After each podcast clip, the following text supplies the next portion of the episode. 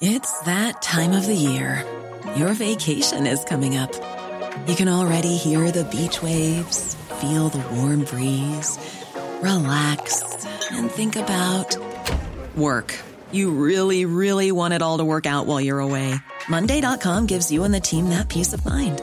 When all work is on one platform and everyone's in sync, things just flow wherever you are. Tap the banner to go to Monday.com.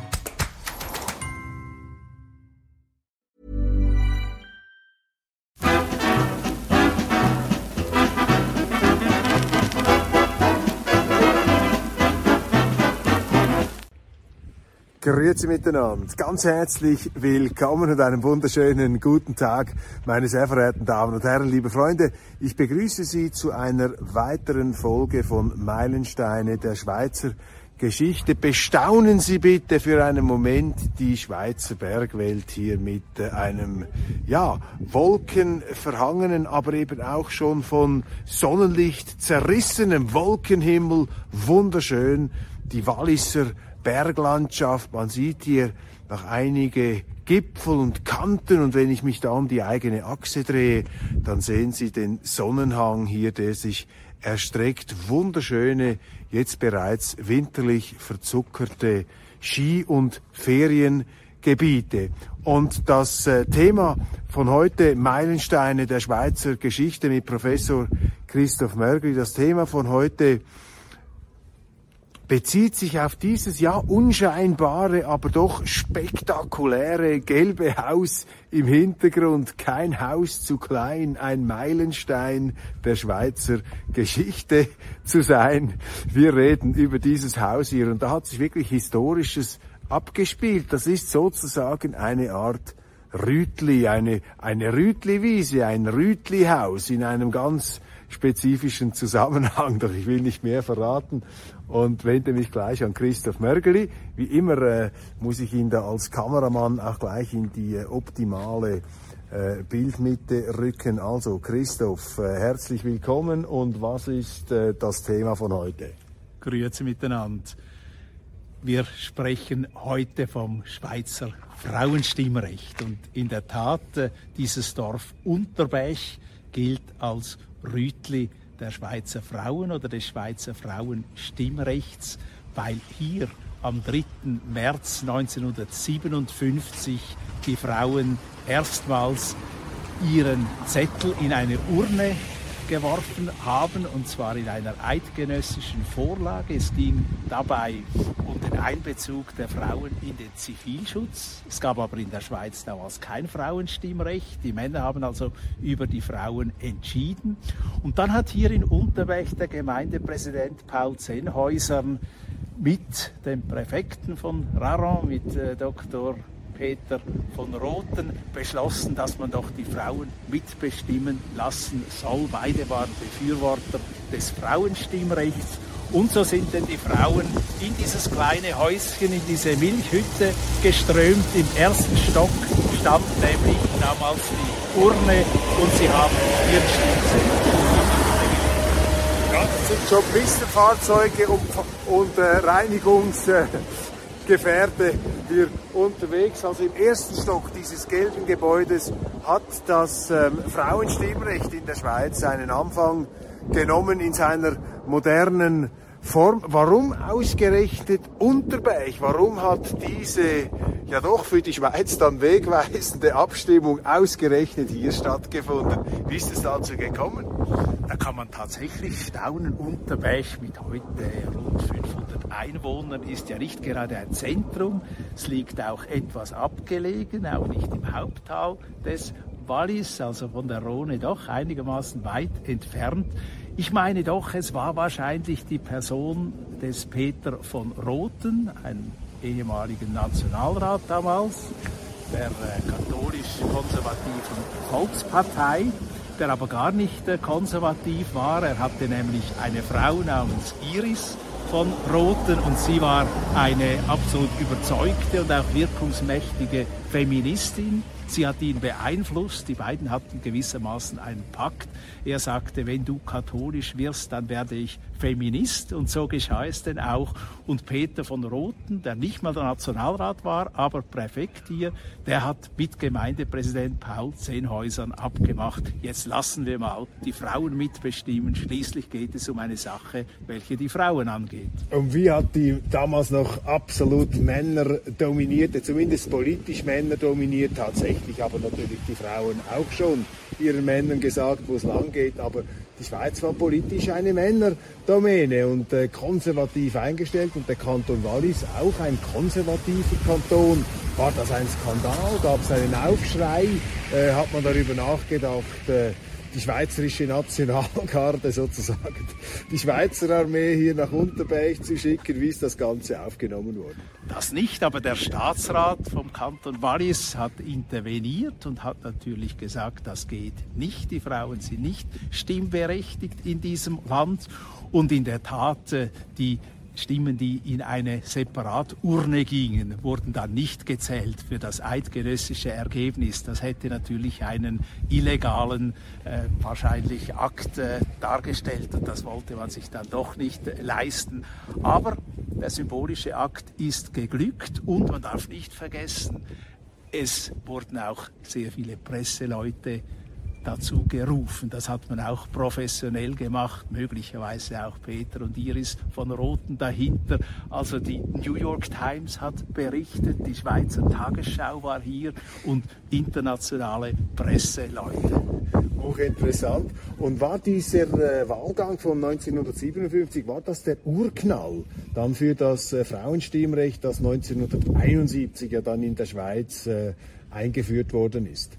Es gibt natürlich eine längere Vorgeschichte, aber es war ein wichtiges Ereignis, denn äh, bereits äh, 1958 hat hier in Unterbech der Gemeinderat bestimmt, dass es ein kommunales Stimmrecht und Wahlrecht für die Frauen gibt. Es kamen dann auch verschiedene andere Gemeinden.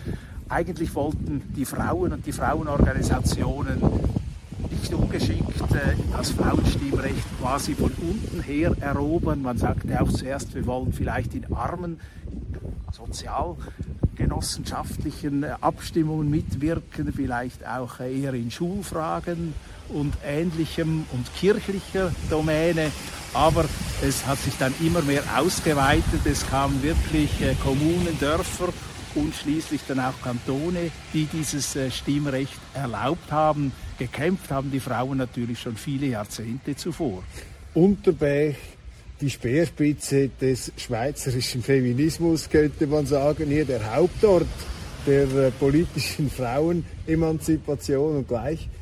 Berechtigung äh, blenden wir etwas oder blättern wir etwas äh, nach vorne. 1971, das ist ja das ganz große Thema. Bis heute noch, äh, wenn äh, Schweizer in einer Talkshow auftreten oder sich äh, das äh, Gespräch um die Schweiz dreht und irgendwann spätestens nach dem ersten oder zweiten Glas Rotwein äh, sagt dann einer, ja, ja, aber die Schweizer, ihr müsst euch ja nichts einbilden, erst 1971 habt ihr die Frauen an die Urnen gelassen.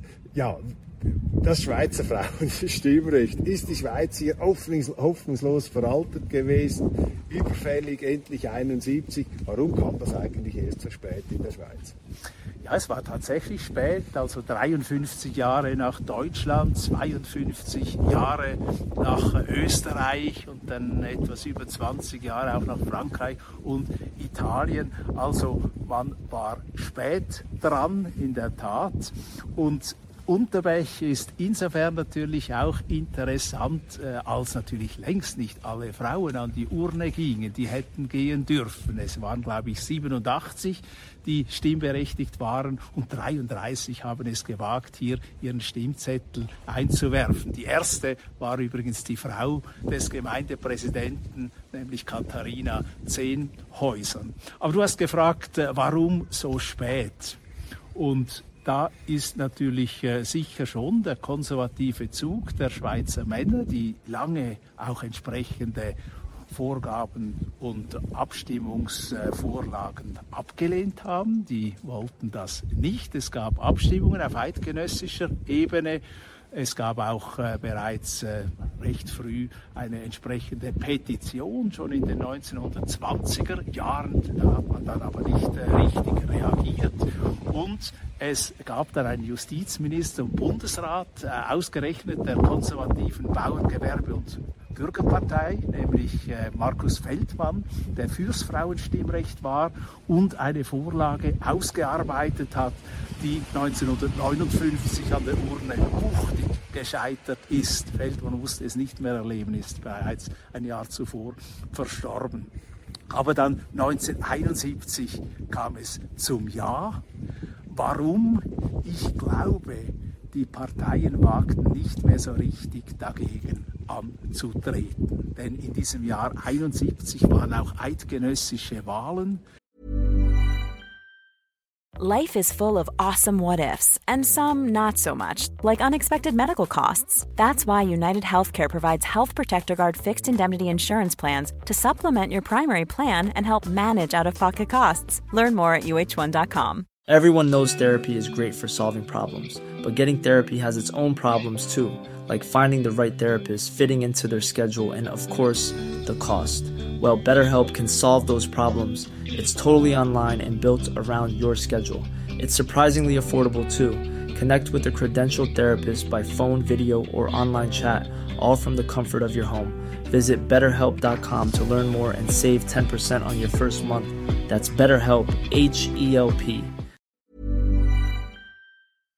Und da hat man befürchtet, dass es einen Bumerang geben könnte. Und jene Parteien, die gegen das Frauenstimmrecht wären, dass die dann abgestraft worden wären. Und das wollte man natürlich äh, vermeiden. Ich glaube, das war ein wichtiger Grund, dass es eigentlich eine Gegnerschaft dann nicht mehr so groß gab. Also ein Ehrenrettung der Schweizer Männer. Sie haben ja dann das Frauenstimmrecht eingeführt. Sie haben es gewährt. Ähm, letztlich, ja, steigen wir noch etwas ein in den Giftschrank der Argumente äh, gegen das Frauenstimmrecht in der Schweiz. Ist ja auch interessant. Es gab ein berühmtes Plakat, sah man so einen Schnuller drauf mit einer Fliege Frauenstimmrecht, nein, sozusagen, dann vernachlässigen sie die Kinder, die Babys, dann kommen die Fliegen auf den äh, Schnullern. Solche Bilder äh, kursierten damals. Was waren eigentlich die Argumente gegen das Frauenstimmrecht äh, der Männer? Und was war das Argument des, der, der, Frauen gegen das Frauenstimmrecht. Es gab ja auch Frauen, die das Frauenstimmrecht keine gute Sache fanden. Es gab tatsächlich äh, viele Frauen, die sagten, nein, damit wollen wir uns nicht belasten. Politik ist auch etwas Schmutziges, es passt nicht zu einer Frau. Eine Frau ist gewissermaßen rein von solchen Intrigen und Unterzügen. Es gab dann auch die Argumentation, die Männer sollen die Außenminister spielen, die Frauen sind dann immer noch die allmächtigen Innenminister. Man weiß ja auch, dass vielfach die Frauen die Stimmzettel ausgefüllt haben. Das ist also nicht nur so eine Geschichte, sondern das war tatsächlich in vielen Familien so, dass äh, die Frau durchaus die Hosen anhatten. Aber gerade sie war nicht zwingend fürs Frauenstimmrecht. Der Mann als Briefträger, als, als äh, Wahlbriefträger und Stimmbriefträger der ähm, Frauen. Ähm, im Kanton Appenzell Ausserrhoden ist ja dann das Frauenstimmrecht erst später eingeführt worden. Bin ich da richtig informiert? Das ist etwas, äh, gab auch noch eine interessante Entwicklung. Ich glaube sogar das Bundesgericht musste noch intervenieren. Also die standhaften Appenzeller Männer, die haben noch bis zuletzt äh, haben sie sich dagegen gewehrt. Ja, die Appenzeller, sowohl Innerrhoden wie auch Außerrhoden, haben sich gewehrt. Man hatte vor allem auch Angst um die Landsgemeinde, ein äh, traditionell natürlich wichtiger Anlass, auch kultureller Anlass dieser Landsgemeinde, Sonntag jeweils im Frühling. Und man hat gedacht, mit den Frauen ist das nicht mehr dasselbe, das funktioniert nicht so recht.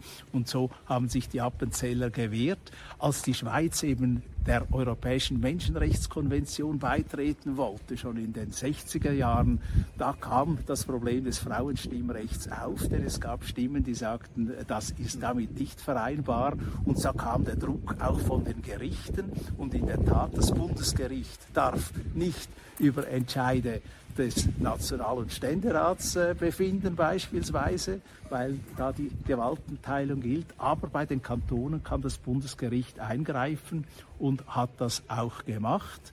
Äh, bei dem Kanton Appenzell-Innerrhoden. Die Außerrödler haben es offiziell an einer Landsgemeinde so beschlossen. Nun war ich an dieser Landsgemeinde und ich hatte einen guten Überblick und ich wette jede Summe, dass damals das Frauenstimmrecht abgelehnt wurde. Aber das wollte der Regierungspräsident nicht haben und er hat dann einfach verkündet, Sie haben die Vorlage angenommen. hochinteressant, hochinteressant. Was äh, muss man als Schweizer entgegnen, wenn ein ähm, Kommentator, egal aus welchem Land, äh, der Schweiz einen Vorwurf macht und sagt, ja, das ist also ein Schandfleck, dass ihr dieses Frauenstimmrecht äh, so spät eingeführt habt. Da müsst ihr euch also schämen, ihr Schweizer. Was kann man da eigentlich entgegnen als Schweizer, wenn man mit solchen Schmähungen konfrontiert wird? Muss man einig, muss man zunicken und sagen, doch, du hast recht? Oder gibt es ein, kann man doch noch eine Art Ehrenrettung äh, der Schweiz hier präsentieren, trotz der späten Einführung? Ich würde so argumentieren und äh, vielleicht äh, kann man das nachvollziehen, vielleicht auch nicht. Also wenn eine Frau oder ein Mann aus Deutschland oder Österreich oder Italien der Schweiz das um die Ohren schlägt, würde ich sagen, überlegt euch mal, ob ihr lieber eine Frau in den letzten Jahrzehnten, seit 1900 beispielsweise, in Deutschland hättet sein wollen oder eine Frau in der Schweiz. Denn die Schweizer Männer haben immerhin das Land aus zwei Weltkriegen, aus zwei Höllenstürzen rausgehalten. Und die Schweizer Frauen mussten nicht um Ehemänner, Söhne und Väter trauern, also sie mussten auch nicht äh, Trümmer äh, beseitigen und so weiter. Trümmerfrauen gab es nicht. Also ich würde mal vielleicht zu einer schwachen Ehrenrettung, aber immerhin zu einer Ehrenrettung insofern ansetzen, dass man sicher sagen kann, die Schweizer Männer haben die Politik im 20. Jahrhundert nicht so schlecht gemacht. Die Frauen haben eigentlich auch profitiert, wenn man das ernsthaft anschaut. Ja, man könnte es ja schon auch als eine Art altmodische Form der Höflichkeit anschauen, dass man die Frauen damit jetzt nicht äh, in diesen Sumpf hinabsteigen lässt und auch andere äh, Arbeiten und Pflichten, äh, das hat sich ja eingebürgert, äh, haben mehr die Männer erledigt als die Frauen. Aber ich weiß schon, wenn man sich auf diesen äh, Eisflächen bewegt, dann rutscht man schnell aus oder bricht rasch ein. Ähm, vielleicht noch ein Kommentar, wie hat eigentlich das Frauenstimmrecht die Schweiz verändert? Was hat das politisch mit unserem Land gemacht? das Frauenstimmrecht hat äh, die politische Landschaft nicht so sehr verändert, wie man das zum Teil befürchtet hat, äh, vor allem in bürgerlichen Parteien, weil man sagte, es gibt einen ganz massiven Linksrutsch. Es hat keinen massiven Linksrutsch gegeben, aber einen gewissen Linksrutsch äh, zweifellos. Das sagen sämtliche politologischen Studien. Also, dass die Frauen eher etwas linker stimmen und wählen. Wir wissen auch, dass beispielsweise eine Vorlage wie die Rassismusstrafnorm von den Männern abgelehnt wurde, aber von der Mehrheit der Frauen, die dann auch gewonnen, äh, angenommen wurde. Also eine dezente Linksverlagerung. Man sagt ja auch, Frauen seien etwas sozialer eingestellt als Männer und dann böse antifeministische machistische Zungen äh, würden vielleicht behaupten, ja, und Frauen sind ja sowieso, kennen sich gut darin aus, das Geld anderer Leute auszugeben. Aber das würden wir natürlich niemals behaupten in dieser Sendung, lieber Christoph, meine Damen und Herren, bevor wir uns da gänzlich, also ich mich gänzlich verrenne da in den, ähm, in den äh, Untiefen der Gender- Problematik übergebe ich noch einmal dem Christoph, weil er möchte doch noch etwas hinzufügen. Ja, bitte. Man muss vielleicht noch erwähnen, dass Elisabeth Kopp, die erste Bundesrätin 1984 gewählt, im Jahre 1985 Ehrenbürgerin wurde hier in Unterbech und sie hat auch eine Skulptur, also ein Denkmal eingeweiht, äh, das man äh, unweit von hier bewundern kann. Also Unterbech ist sich bewusst, dass äh, diese Gemeinde eine große Rolle spielt auf dem Weg zum schweizerischen Frauenstimmrecht. Lieber Christoph, ich danke dir, dass du meine etwas verunglückte Verabschiedungsrede hier noch mit Substanz abgerundet hast. Ich sage jetzt nicht mehr viel mehr und äh, wir äh, verabschieden uns. Danke für die Aufmerksamkeit und Christoph, bitte kannst du da noch äh, einen äh, letzten äh, Knopfdruck anwenden.